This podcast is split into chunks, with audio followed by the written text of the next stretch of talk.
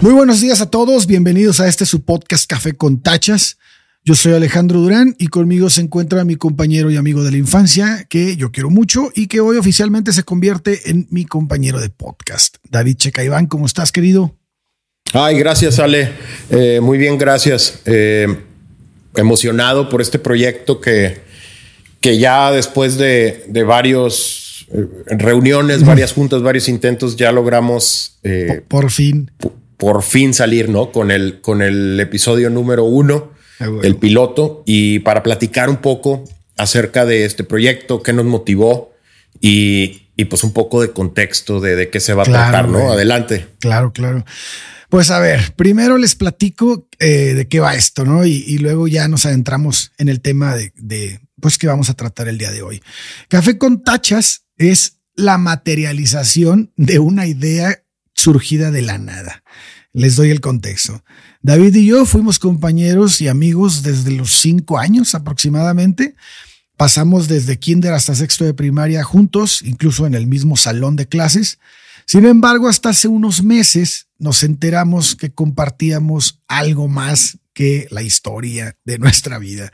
Y es que los dos tenemos trastorno por déficit de atención e hiperactividad. Este, y lo, lo extraño o lo, lo raro en la historia es que pues ninguno de los dos sabíamos que el otro lo tenía, a pesar de que pues, nos conocimos desde morros, ¿no? Fue en una plática por teléfono, ¿no? Donde nos, donde nos enteramos y donde llegamos a la conclusión de que, de que esto eh, nos pasaba a los dos. Este, si quieres, pues les contamos. No, y recientemente, poco. recientemente, eh, sí. a partir de esa conversación, pues creo que nuestra conclusión fue que, que de chicos, pues éramos parte de los niños revoltosos, ¿no? O uh -huh. éramos de los chiflados, o éramos de los, de los niños que no se estaban quietos. Y, y, eso sí sabíamos que teníamos en común.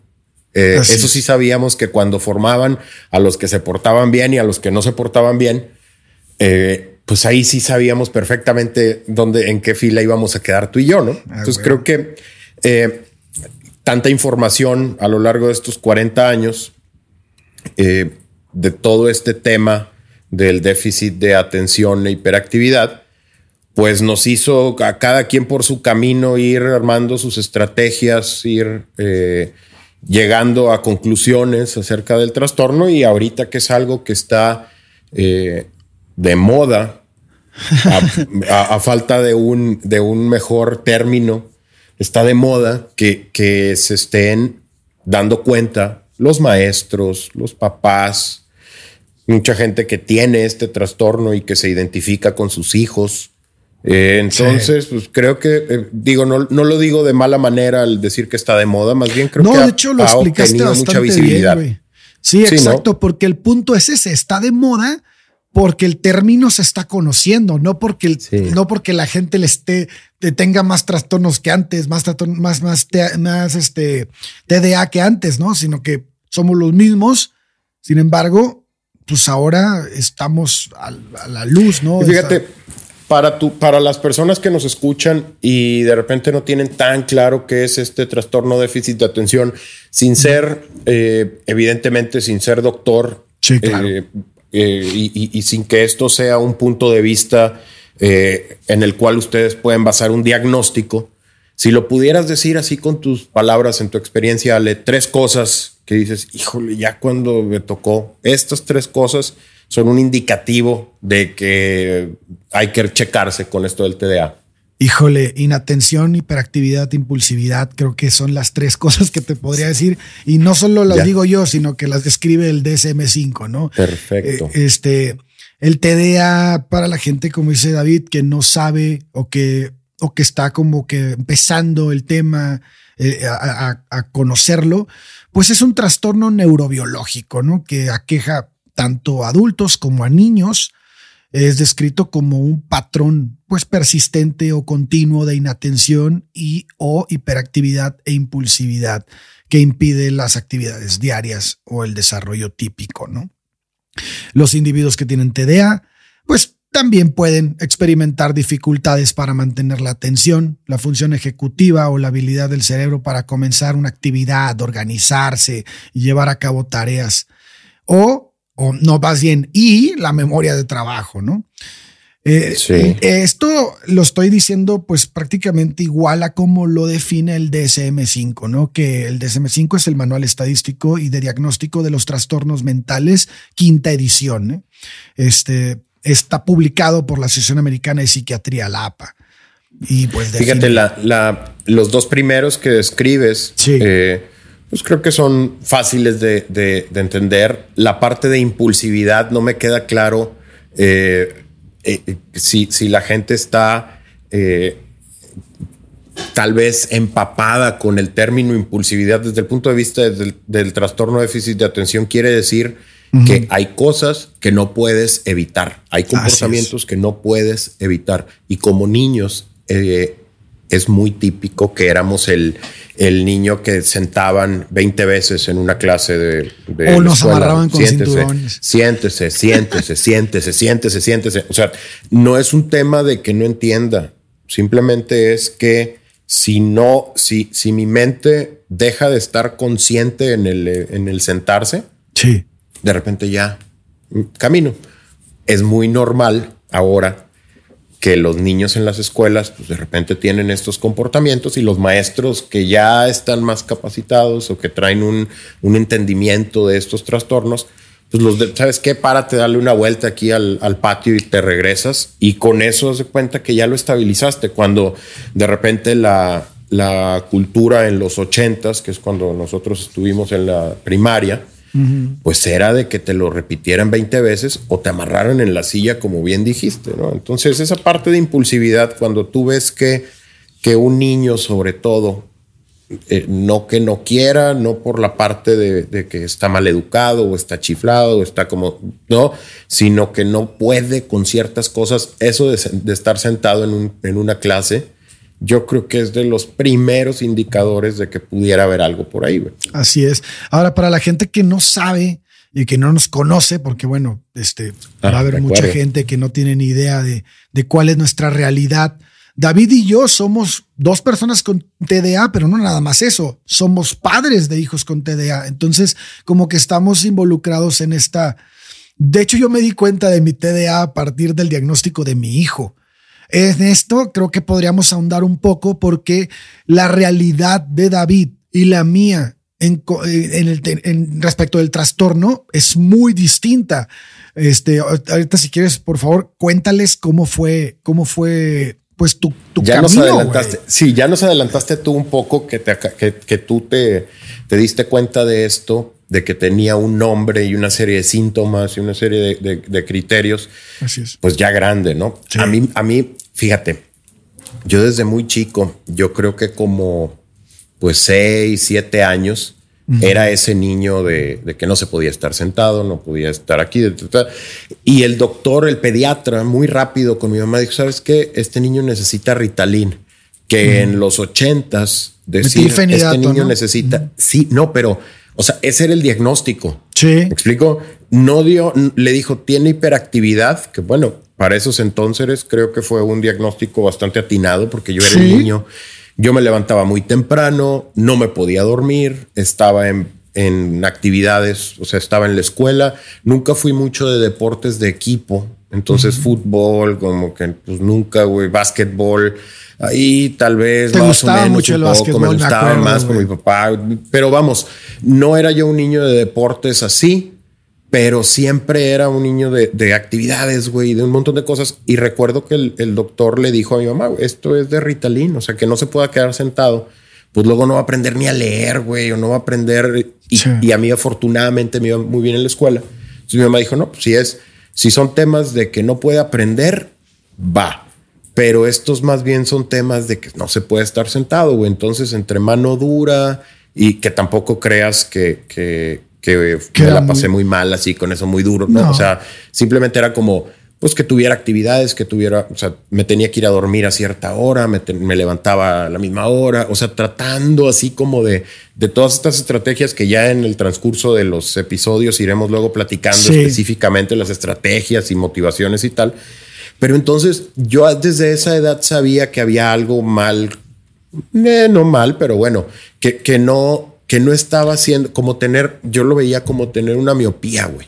Es como, y pues es porque te comparas con los demás, ¿no? Y dices, ah, cabrón, porque yo no puedo hacer eso que está haciendo ese güey, cabrón. A mí no me pasaba eso, fíjate. Ah, ¿no? Más bien, no, yo no era que no, no era que me comparara, güey. Eh, más bien era, como te digo, y por eso decía el, el hincapié en esto. Yo nunca fui yo nunca fui una persona de deportes de equipo. No, hacías taekwondo casi toda tu niñez. Entonces, como voltear a ver al otro y decir, ay, este sí pudo con esto y yo no. Por la parte deportiva, no tanto. No, ah, no, tuve mucho esa experiencia. Y por la parte académica tampoco, güey, porque la realidad era que, que con muy poco esfuerzo lograba, eh, pues bueno, si había que leer, leía y, lo que podía cachar me servía para sacar mis, mis Híjole, creo que estás, estás tocando un punto bien cabrón, porque de esto yo soy testigo, güey. O sea, la, la gente generalmente relaciona el TDA con una mala, este, pues que te vaya mal en la escuela, güey. Porque es real. O sea, yo, yo, como un güey con TDA en, mi niñez que no fui diagnosticado, a mí me fue muy mal en la escuela, en secundaria peor, güey. Entonces, pero vemos que tú no. O sea, entonces yo he escuchado bastantes testimonios de gente que dice, güey, yo no lo, yo no me di cuenta porque me iba de huevos, me iba muy bien en la escuela. Entonces, eh, generalmente la raza que llega a ir a un, a, que le presten atención de que este pelado le está yendo mal, eh, algo está pasando, es porque se está reflejando en su, en sus, en su, claro. en sus pedos académicos, güey. Eh, generalmente, creo que debemos de prestar un poco más atención a otros casos como el tuyo. O sea, que dices, ok, a ver, aquí hay una hiperactividad muy fuerte, ¿no? No hay una inatención muy fuerte, hay una hiperactividad muy fuerte. Que en el caso mío fue todo lo contrario. Yo no era tan hiperactivo en la escuela, aunque sí era muy inquieto, pero no me pasaba eso que dices tú, que no, no dormía temprano, me despertaba muy temprano. O sea, todo eso no me pasaba a mí. A mí lo que me pasaba era que no podía poner atención en absolutamente nada. Entonces, son las dos versiones del TDA, porque a ver, también hay que decirlo, también para la gente que no lo sabe, eh, existen tres tipos hoy en día eh, de TDA, que es el inatento, el hiperactivo impulsivo y el inatento e hiperactivo impulsivo combinado. Entonces, entonces, este, hay, hay, que prestar atención porque generalmente lo que llama la atención de la gente es, ah, es muy inquieto. sí. el niño puede ser muy inquieto, pero lo podemos ver que tal vez esa inquietud en algunos casos no te afecta tanto como para tener una, una, un deterioro académico como la inatención, que sí puede generarlo, depende del caso, güey. está cabrón. Recientemente, recientemente uno de mi, eh, mi hijo eh, fuimos con un doctor para todo este el tema del diagnóstico y cuando llegamos al tema de los medicamentos que, que pues está estigmatizado, ah, bueno, nada más para regresar a lo de mi diagnóstico y ahorita regreso a esto. Eh, yo fui un niño que, que mi mamá dijo, no, yo no quiero eh, meter medicinas en el proceso. Yo veo que pues, va más o menos bien y a pesar de que la receta el pediatra, eh, mientras no tenga él un problema fuerte de inatención, bueno, no de inatención, sino de, de que no le esté logrando la meta académica, social, lo que sea, ahí va. Entonces se la aventaron así con las recetas y casi, casi con la dosis comprada y pues nunca me la dieron. Ese fue mi, mi historia. Eh, me regreso ahora al tema del diagnóstico que, comentas.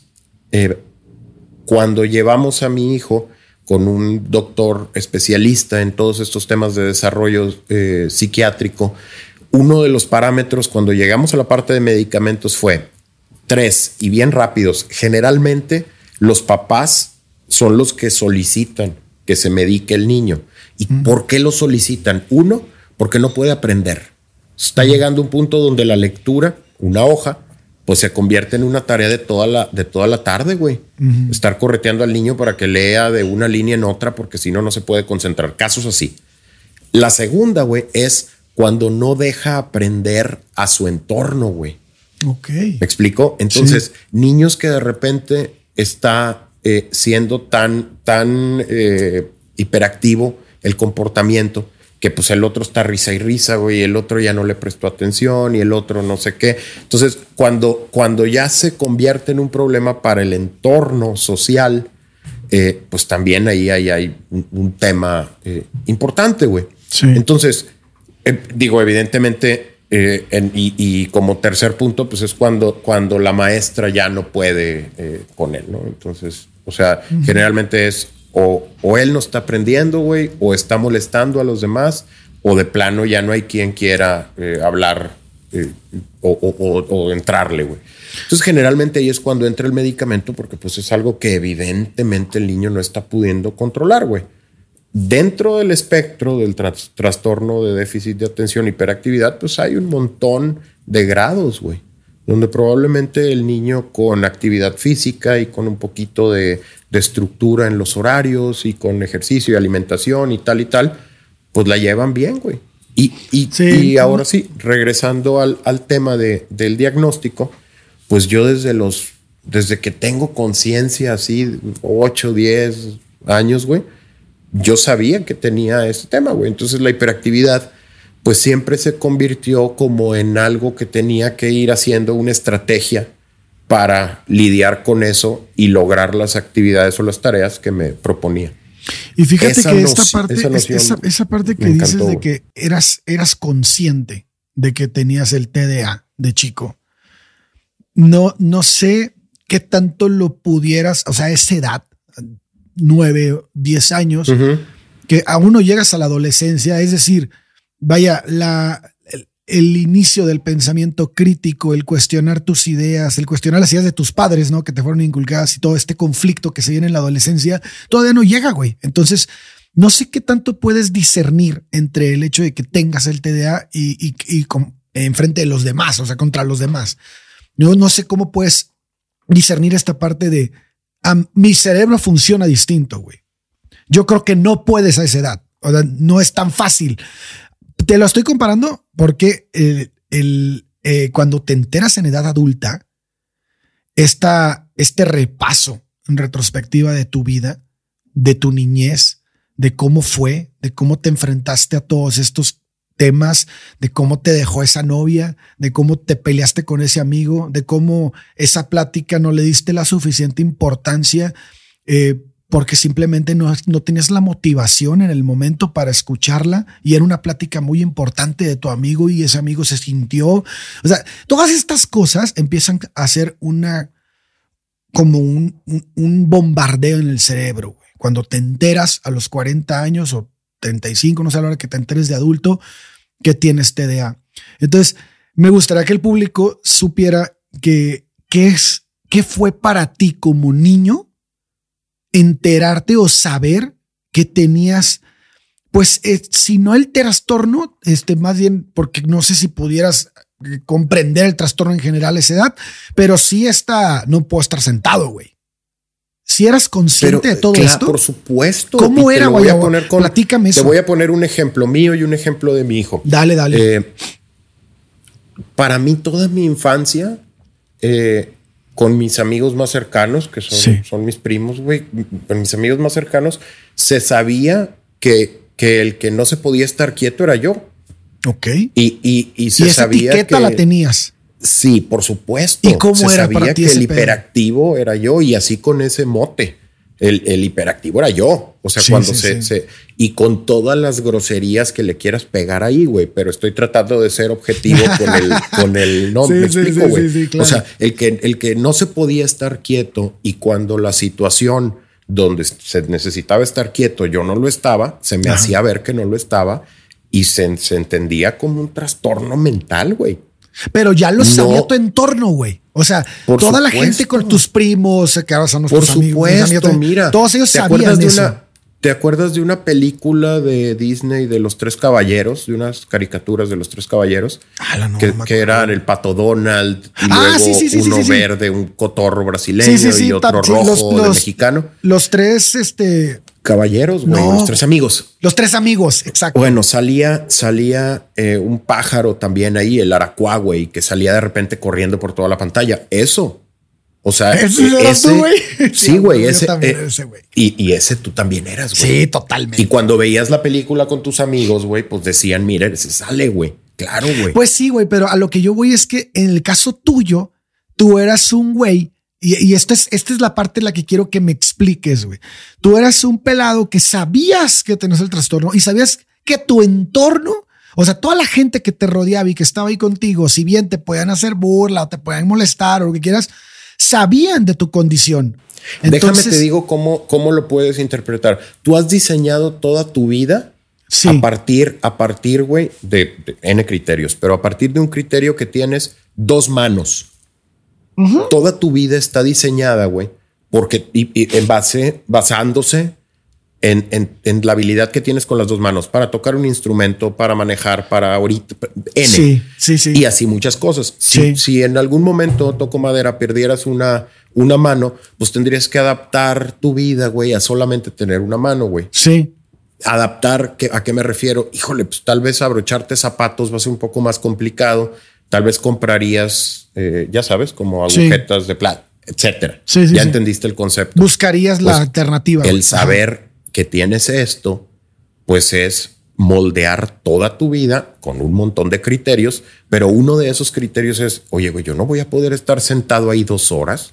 Ya sabes, güey. O sea, yo, a ver, o sea, me estás pidiendo, güey, que vaya y haga esta actividad que requiere mucha concentración de tal hora a tal hora eh, y en un ambiente que no puedo controlar. Híjole, pues eso no se va a armar, güey. O sea, bueno, por ejemplo, vamos a pescar y vamos a pescar. Ok, es muy diferente ir a pescar a la playa, donde alguna vez fui contigo, güey, en una lancha, en el mar, güey, donde vas pendiente de todo, donde es muy diferente a ir a pescar a una laguna, güey, donde estás sentado. O a la orilla.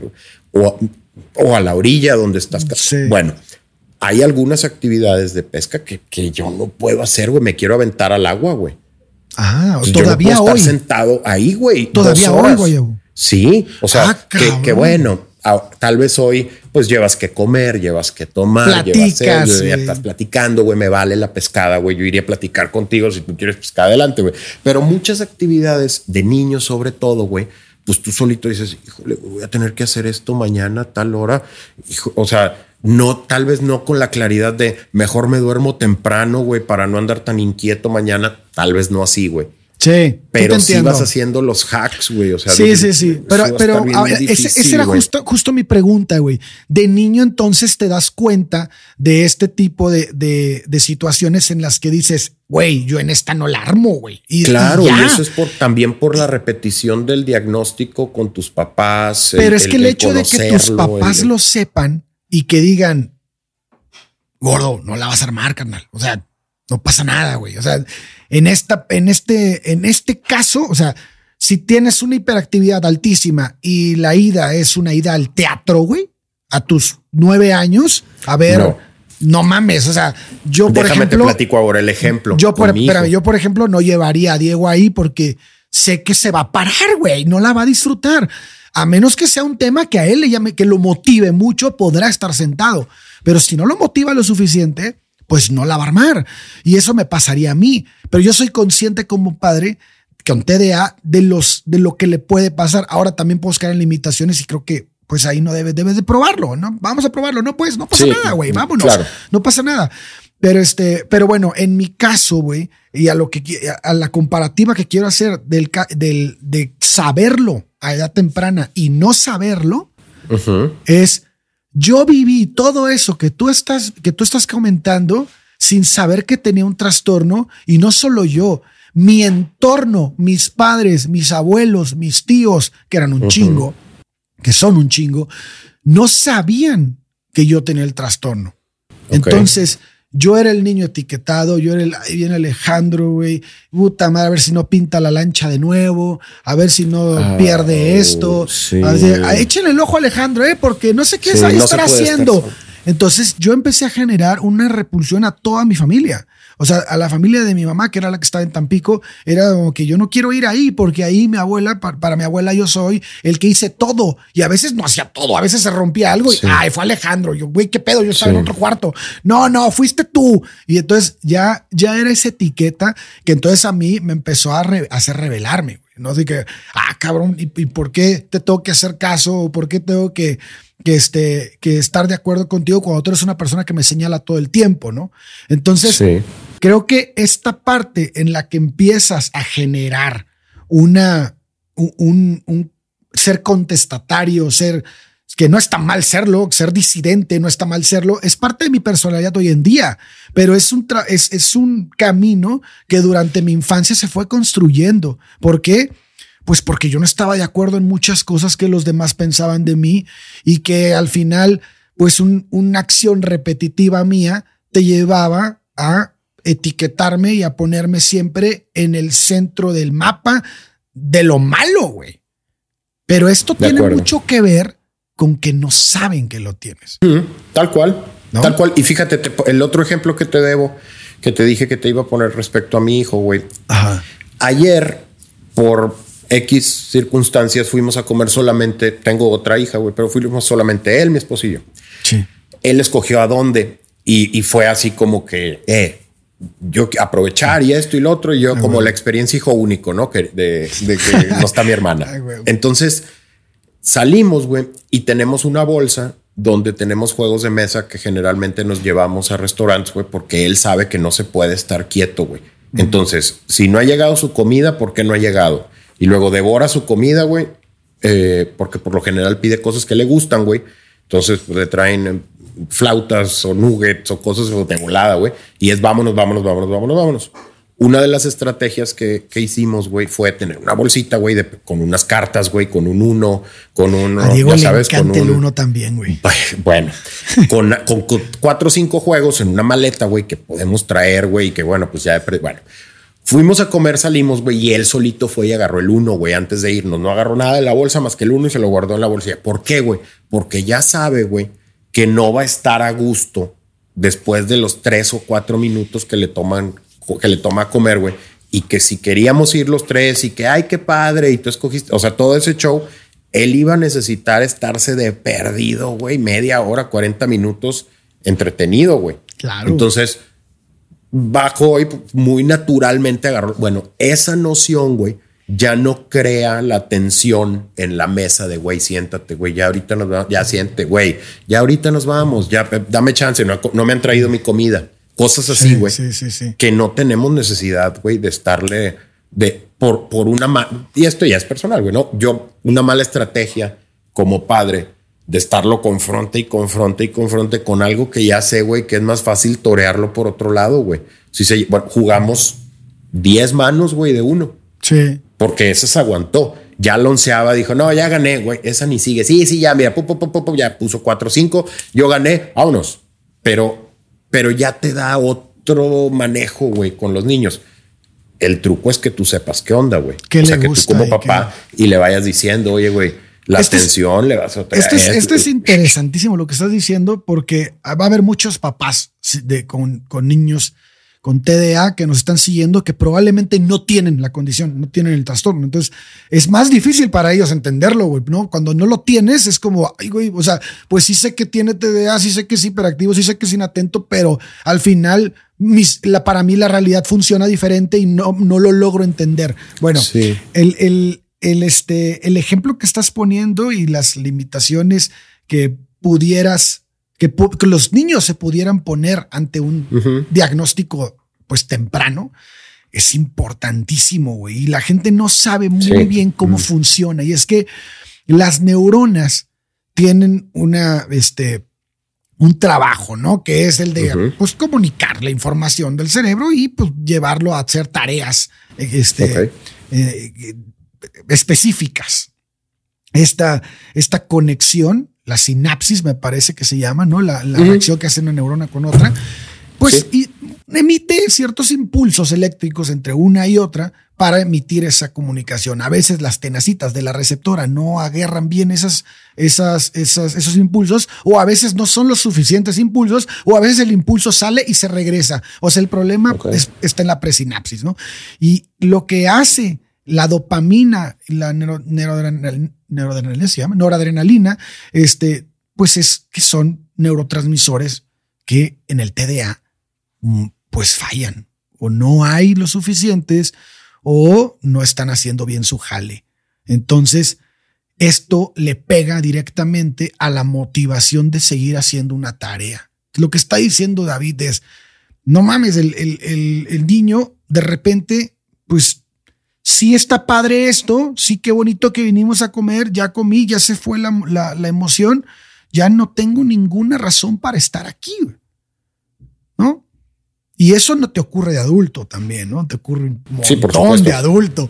Entonces, esta parte que dicen, el niño es flojo, el niño no quiere hacer esto, el niño, no, carnal, intenta hacer algo que no te motive, pero que no te motive, que te motive cero. Intenta hacerlo. Intenta hacerlo y que además que tu cerebro no emita esas, esa, ese químico y que te genere esta, estas ganas de seguir haciendo una tarea, pues la vas a dejar. Es imposible. Y fíjate, ahorita tocaste la motivación. Yo creo que, y uno de los pilotos que grabamos, bueno, de los previos que grabamos, eh, estuvimos un buen rato hablando de motivación, estuve investigando bastantes cosas que me llamaron la atención porque me identifiqué con, con el 90% de las cosas que leí acerca de la motivación con temas de TDA, güey. Eh, como te digo, yo creo que más adelante estructuraremos un capítulo de, motivación, pero hay cosas que, que, como papá y como niño que tiene el diagnóstico, eh, como papá de un niño que tiene el diagnóstico y como niño que fui eh, con el diagnóstico sin tener un medicamento, una terapia, vas aprendiendo. Por ejemplo, algo que me ha funcionado muchísimo, güey, tenemos un timer, un, relojito que marca. Entonces, tareas que necesito que, mi hijo haga. O sea, que, oye, nos vamos a ir en una hora a tal lugar, necesito que te metas a bañar. No, pero es que quiero ver la tele. Bueno, vas a ver la tele tantos minutos y luego te vas a bañar en tantos minutos. Entonces pones el timer, picas y cuando suena la alarma, pues bueno, ya su mente que estaba en otra onda, ya probablemente regresas y, ok, ya, se acabó el tiempo de tele, vámonos ese tipo de estrategias y luego eh, como, como hacer jueguito de cosas, o sea, a ver, eh, veme diciendo palabras con, con, la letra H en la mañana que se está levantando para ir a la escuela, que está con la actitud así como que, ay, güey, no la llego y de repente se queda viendo así, oye, a ver, güey, actívate, ¿no? Y eso, ¿cómo hacerlo? ¿Cuántas palabras hiciste hoy? No, pues 33. Bueno, y mañana, en la mañana es, oye, a ver, ayer hicimos cuántas y ya te empieza a platicar y ya se ganchó y ya se está cambiando y ya está poniendo los zapatos, güey, y está hablando contigo, pero ya como si fuera, como si estuviera más despierto de lo que está.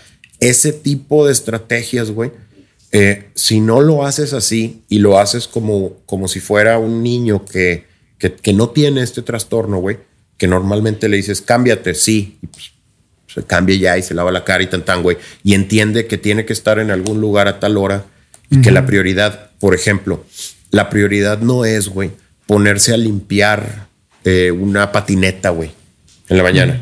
Entonces la patineta estaba en su baño, güey, y pues, ay, mira como que está toda sucia las llantas. Quién sabe por. Y se pone a limpiarle las llantas, güey, en lugar de cambiarse para ir a la escuela. La estrategia de irte, eh, de, de, de forzarle a veces no está tan fácil, güey, porque se les va la onda. O sea, le dices y le dices y le dices y no la cacha, güey. Eso luego creo que tiene el impacto psicológico que estás describiendo de decir, oigan, bueno, pues ya estuvo, ¿no? O sea, no me pueden estar diciendo 250 mil veces a la semana que me ponga los tenis, güey. O sea, ya. Me explico. Entonces, ya cosas de, de rebeldías, bien rapidito, con cualquier cosa lo agarras pero es porque tu cerebro no funciona así, güey. Así es. Así es. Este, no, no sé, no sé hasta qué punto la gente hoy en día tenga esas estrategias para enfrentar ese tipo de problemas o ese tipo de circunstancias con los niños, porque es una realidad, cabrón, y cada, y cada TDA es distinto. O sea, cada, cada niño lo atrapan diferentes cosas, tiene diferentes gustos y por lo tanto la búsqueda de la de, esa de ¿cómo, ¿cómo, le llamamos a eso?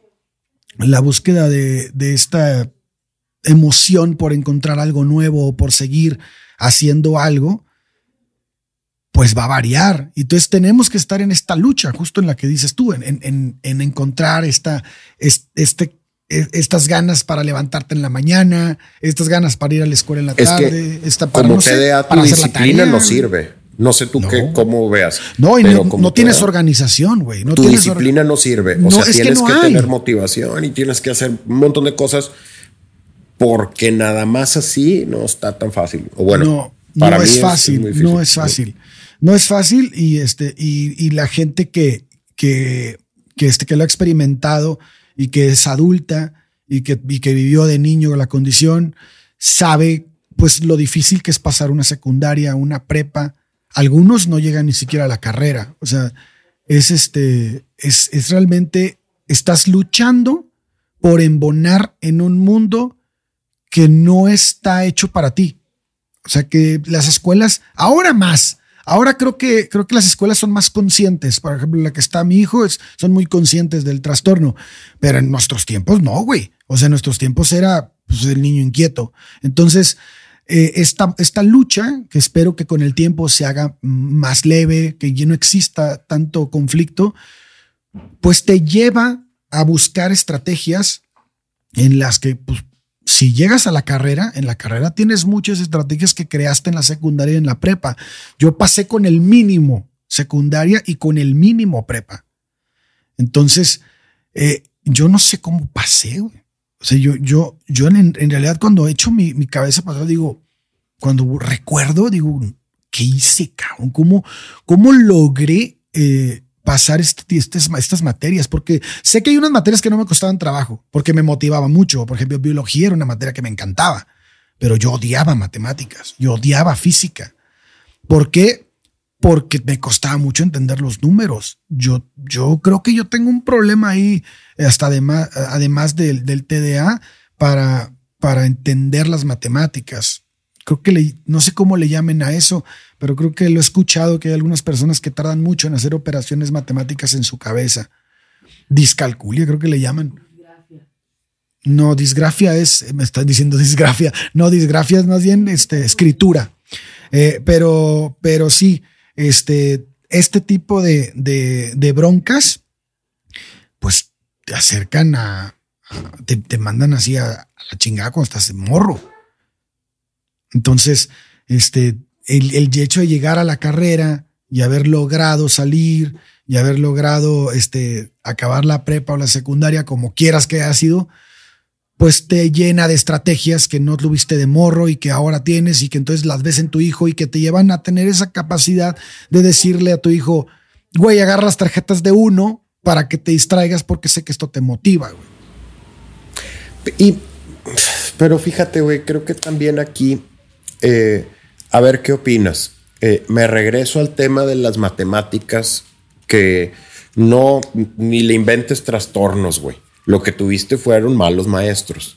Ah, pues. Regresamos al tema de la motivación. No funciona igual para todos la motivación. Entonces, como, como una característica básica, güey, de la motivación cuando tienes TDA, güey, creo que se pierde el sentido de urgencia, güey. Y se, y se cambia ese sentido de urgencia, güey, por la novedad o por lo atractivo que es la tarea, güey. Es decir, y este ejercicio lo hice con mi esposa, güey, nada más para no venir a platicarte una loquera inventada, güey. A ver. Hicimos una lista priorizada cada quien por su lado, de las actividades que teníamos que hacer al otro día, güey. Esforzándonos para hacer una lista de perdido de 20 cosas, güey. O sea, algo extenso, güey. Sí. Antes de empezar, güey, antes de empezar a escribir las 20, güey, pues necesitas una estructura, güey. ¿Qué te da esa estructura? Eh, si no tienes TDA, güey, pues la, la importancia, güey. La importancia en el sentido general de la palabra que tiene la actividad, güey si, si tiene una urgencia, si, si dependen muchas personas de eso, güey. Si, o sea, haces un análisis de la criticidad que tiene una tarea. Entonces, tal vez lavar los platos, güey, versus terminar una propuesta de negocio, pues es fácil, ¿no? Sí. Es, es fácil cuál va primero. Lavar los platos, obviamente. Para una persona con TDA, por ejemplo, güey, yo cuando me toca por X razón lavar los platos, que tampoco es algo que no disfrute, güey. De hecho, cuando cocino me gusta enjuagar de perdido lo que... Anyways, cuando hago eso, güey, y estoy solo, pues pongo un libro, un podcast o algo, güey. Si yo tengo que hacer una propuesta de, de, negocio, terminar un reporte, güey, pero sé que hay ahí un podcast, güey, que quiero escuchar, güey, me pongo a lavar los platos, güey. Entonces me pongo a lavar los platos porque sé que en ese momento voy a tener la motivación del podcast. Ya se lavaron los platos, ya se cruzó una tarea, pero la propuesta del trabajo no la terminé, güey, o no la, o no la empecé. Eso es el día a día, güey. Entonces, esa manera de priorizar las tareas, güey, cuando la entiendes como niño, güey, muchas veces lo que sucede es que se te quitan muchas de esas priorización de tareas y se sustituyen, güey, por mano dura. Es decir, tienes un horario, güey, y tienes clases y tienes que hacer la tarea de 4 a 6, güey, porque a las 6 empieza la clase de no sé qué o a las 6 empieza a contar y, y entonces vas forzándole la estructura que necesita, güey, para luego poder tener estas funciones ejecutivas de las que estabas platicando, güey. Entonces, que él lo sepa y tú lo sepas, me queda claro que hay muchos grados donde esto pues, no es posible, pero tener esa noción y, y platicarlo y decir, bueno, a ver, esto es, te va a costar más trabajo que una persona que no tiene este trastorno, pero lo necesitas hacer, güey, para que tu cerebro y tú aprendan cómo, cómo funciona, ¿no? Híjole, tocaste un punto bien cabrón, el de puede ser que el trastorno no te permita esto. Por eso es tan difícil hablar del tema, güey. Por eso es tan difícil hablarle a la gente del tema y decirle, ay, esto es muy sencillo, hazle así. Sí, pero probablemente la persona con la que vives y la persona que tiene ese TDA no le da para eso. O sea, es tan hiperactivo y con que todo no respeto, logra eso. Y desde una posición de, de, mucha comprensión, güey, teniendo algo así, de repente dices, oye, güey, pues eso no lo va a poder hacer, no lo voy a poder hacer. Y no, pasa nada, güey. O sea, a ver, yo sé perfectamente que, que yo ahora, ahora que tengo una semana medicado, digo, wow, yo pude haber estudiado otra cosa, güey. O sea, con esta medicación sí pude haber estudiado otra cosa, sin bronca. O sea, en mi caso, porque hay gente que no le hace nada a la medicación, ¿eh? O sea, en mi caso, la medicación que yo estoy tomando, yo digo, wow, wow, puedo, puedo mantener la atención en un libro sin problemas. Cosa que para mí, sin medicación, es una tarea muy difícil. Me gusta mucho leer, mucho. Y yo batallo mucho en terminar un libro. Entonces, con la medicación, yo, yo puedo leer muchísimo tiempo sin pararme de mi lugar, güey sin, estar. A ver, hay otra. Yo no había experimentado nunca en mi vida tener una sola idea en la cabeza. Nunca. Por ejemplo, ahorita estoy hablando contigo. Me distrajeron ahorita de unas personas que entraron y, y logré regresar. Y esto fue actual, o sea, ahorita. Si yo no estuviera medicado, yo no regreso. Mm, yo ya, a mí ya me cuesta mucho. Te hubiera dicho, ¿sabes qué, David? A mí me cuesta mucho. Paramos. Le hubiéramos parado. Déjame, déjame ver qué está pasando. Claro. Y, esto me gustaría conservarlo como parte del episodio cero, güey, porque a mí sí me, me quito el piso. Y es algo que te pasa normalmente con que vuela la, vuela la mosca, güey. y ya adiós la idea, adiós a otro lado, güey. Yo jamás he estado medicado y quería, antes de que, digo, termina la idea, perdón. Sí, entonces a lo que voy es que eh, es muy complicado hablar del tema. Muy complicado hablar de hablarle a la gente del tema, a la gente que tiene TDA, porque ni dicho por mi psiquiatra es no sabemos mucho de esto, a pesar de que esta madre ha sido muy estudiada y te podría decir que es de los trastornos del neurodesarrollo más estudiados, sabemos muy poco. ¿Por qué? Porque cada caso es distinto. Cada, cada persona construyó su forma de ver el mundo, de relacionarse, de generar estrategias de una manera diferente. Cada persona tiene habilidades distintas. Hay gente con capacidades altas, hay gente que no las tiene, hay gente que son genios, hay gente que no, hay gente que, que es muy activa, es muy buena hacer cosas físicamente, hay gente que no se le dan los deportes. O sea, todo esto va a repercutir en el trastorno y el trastorno va a trabajar con eso. Entonces, enfrentarte a una realidad y querer decirle a una persona cómo funciona el TDA y cómo puede solucionarlo, pues a veces no es así. Hay estrategias, y esto es real, hay estrategias que a mí me funcionan hoy y mañana no. Sí. Y esto es algo, no sé si te pasa a ti, güey. Yo digo, ah, trabajé con alarmas. Uy, sí, facilísimo. Le voy a poner aquí que me levanto a tal hora, que a esta hora tengo que comer, que a esta hora tengo que trabajar, que a esta hora tengo que hacer tal cosa, que el expediente tal se hace este día, bla, bla, bla. Me funciona una semana tal vez. La semana que sigue, no tengo la motivación para hacerlo, güey. Pongo la alarma y me llega la hora y digo, no quiero hacerlo. No quiero hacerlo a esta hora. No tengo nada que me atrape para hacerlo. Y ahora, te digo, con la semana de medicación no me ha pasado eso. No sé cómo va a ser la semana que entra. Pero esta semana estuve motivado todo el tiempo. No sé si tenga que ver tanto, o sea, lo voy a, lo voy a comparar con la semana que sigue. No lo sé, porque puede ser una semana buena para mí. Hay días muy buenos, hay días muy malos, hay días que no hago nada, hay días que estoy sentado y empiezo una cosa, empiezo otra, empiezo 200 y no termino ninguna.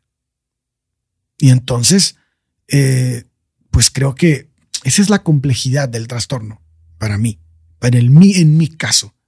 Esa es no saber qué me va a funcionar hoy, no saber qué me va a funcionar la semana que entra.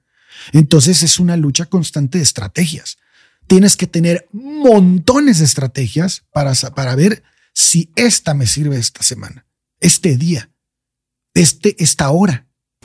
Es que al, creo que al, identificar esto como un trastorno, güey, y ser consciente de que las 10 cosas que están escritas respecto al trastorno, nueve las vas a tener tú cuando, cuando lo tienes, güey. ese, ese, esa noción te hace llevar tu vida, güey, adaptada a esto. Entonces, por ejemplo, eso, eso que describes, güey, de que, oye, güey, este día no pude trabajar hay gente desafortunadamente, güey, aquí en México, güey, que no se puede dar ese lujo, güey.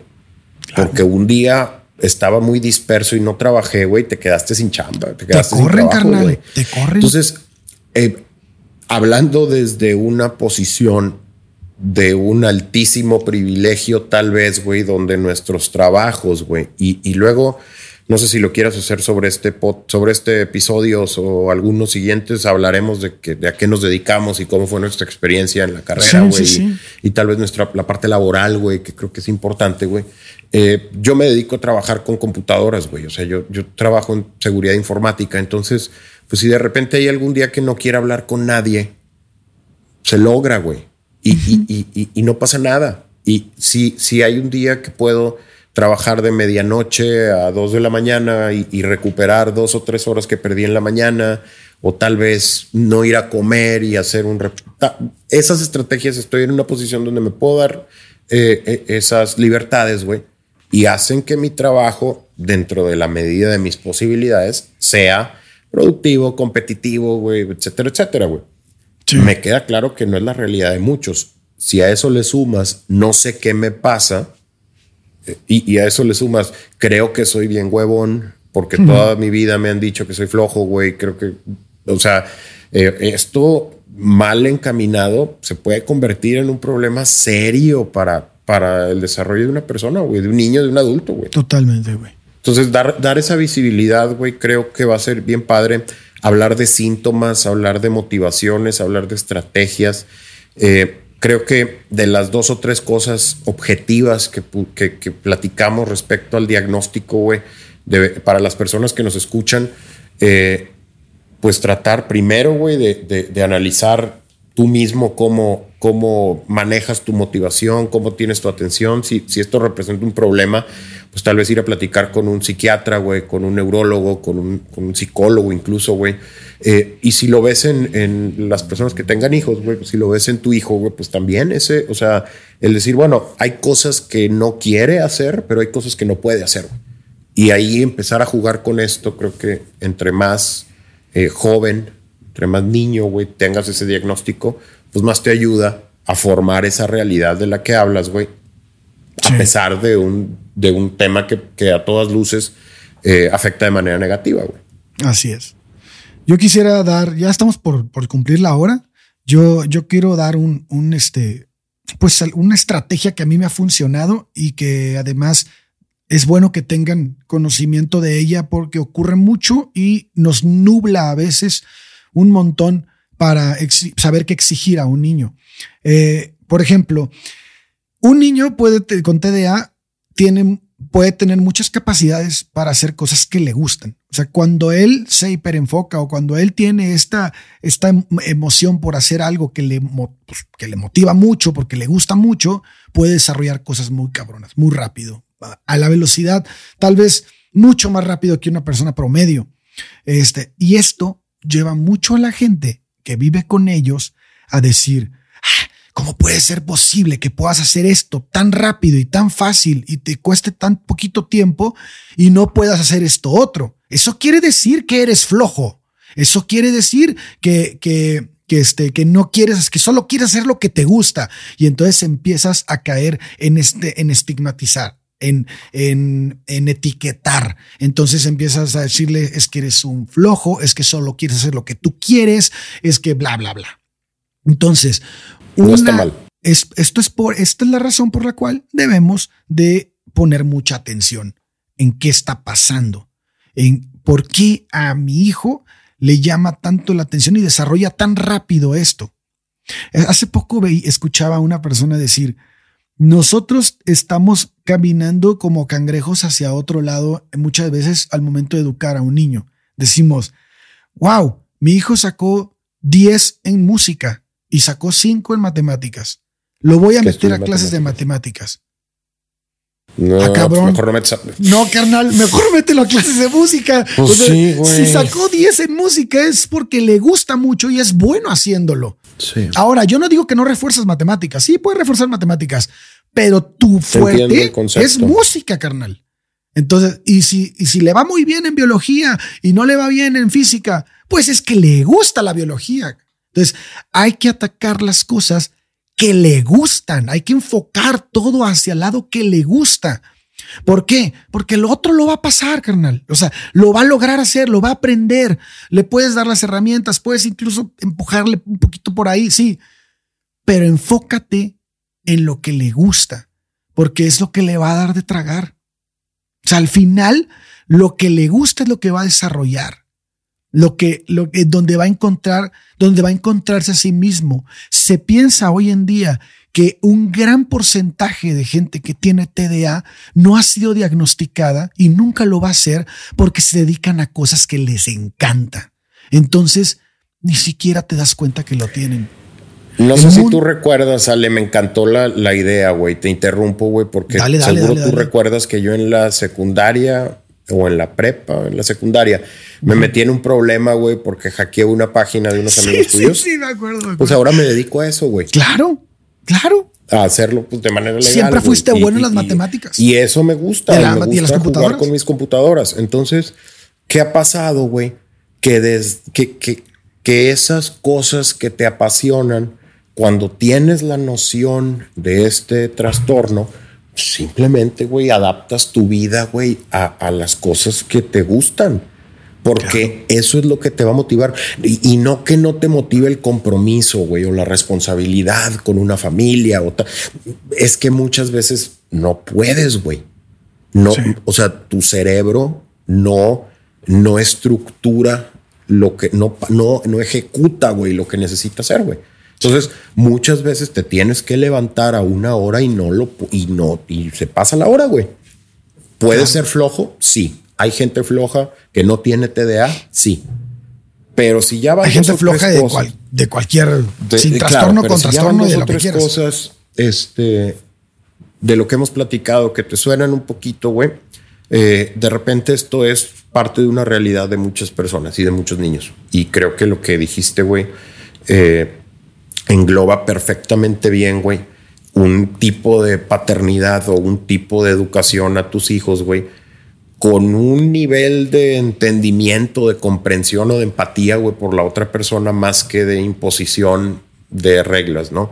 Evidentemente son otros tiempos, güey, hay muchísima información, etcétera, etcétera, etcétera, güey. Todo lo que quieras poner a favor de estas generaciones educando, pero sí hay un, un, atrás un, un criterio de, de, criar a una persona funcional, güey, y exitosa y todas estas cosas padres que deseas para un niño y por eso le entras, güey. El diagnóstico, o vamos, esto no se quita, güey. No. baja, tiene esto, manifestaciones, los síntomas, lo que tú quieras. Pero sí, pero hay, hay incluso trastornos, y mencionaste, o mencionaremos ya varios, hay trastornos que no te permiten, güey, hacer esto que estamos platicando. Que no te permiten llevarla a cabo, güey, con unos timers en el celular y ya. Entonces, eh, tampoco estamos aquí para quejarnos, al contrario, güey, estamos creo que la intención principal de esto es darle visibilidad a, un problema que, que, logres identificarlo en ti o en las personas a las que quieres, güey. Y que con las estrategias que te demos y con la motivación y con los tips y con lo que vayamos platicando, güey, pues logres que, que, adaptes, que logres adaptar tal vez ese mundo que no está adaptado para ti, güey. con, con, el conocimiento que tenemos nosotros de, de la experiencia de, de, vivir con esto, ¿no? Que en su mayoría yo te podría decir, yo no tengo, o sea, yo la pasé muy bien y la paso muy bien y la sigo pasando padrísimo de niño y de adulto y de joven. O sea, yo no, no tengo esa historia de a mí me decían y yo era rebelde porque esto no. No generaste eso. No, yo todo padrísimo y, y, al día de hoy, evidentemente, y antes de que grabáramos esto lo platicábamos hay relaciones que dejé ahí tiradas, güey. Hay proyectos que dejé ahí tirados, güey. Hay muchas cosas que he ido dejando tiradas, güey, porque perdí la, la motivación y la atención y la, la, novedad de las cosas. Pero pues hay otras que no, güey. Entonces, pues bueno, tratar de, de platicarlo contigo, güey. Semana y semana y por semana, güey. Pues creo que irá dándole claridad también a las personas que nos escuchen. Decir, ay, güey, esta sí no la puedo dejar pasar, güey. Porque si lo dejo a que mi mente haga lo que mi mente quiere hacer, güey, esto se me va a pasar, güey. O esta, esta oportunidad, esta, pues, así es, así es.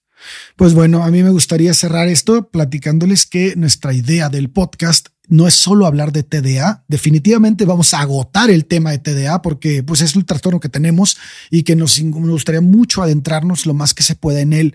Pero una característica de la gente que tiene TDA es que pues puede no saber cuál es la raíz cuadrada de tal cantidad, pero sabe cuándo desoban las ballenas en algún lugar del mundo, güey. Son pinches de datos que nadie, nadie, nadie investiga, pero la gente que tenemos TDA, pues hacemos este tipo de cosas. Entonces, pues al, al darnos cuenta que es una naturaleza, es algo que es natural en nosotros, pues nos gustaría utilizarlo para generarles contenido. Nos interesan muchos otros temas como la psicopatía, el TLP, el, hay un montón de trastornos mentales que podríamos platicar con gente que los tiene o pues, con expertos que conocen del tema.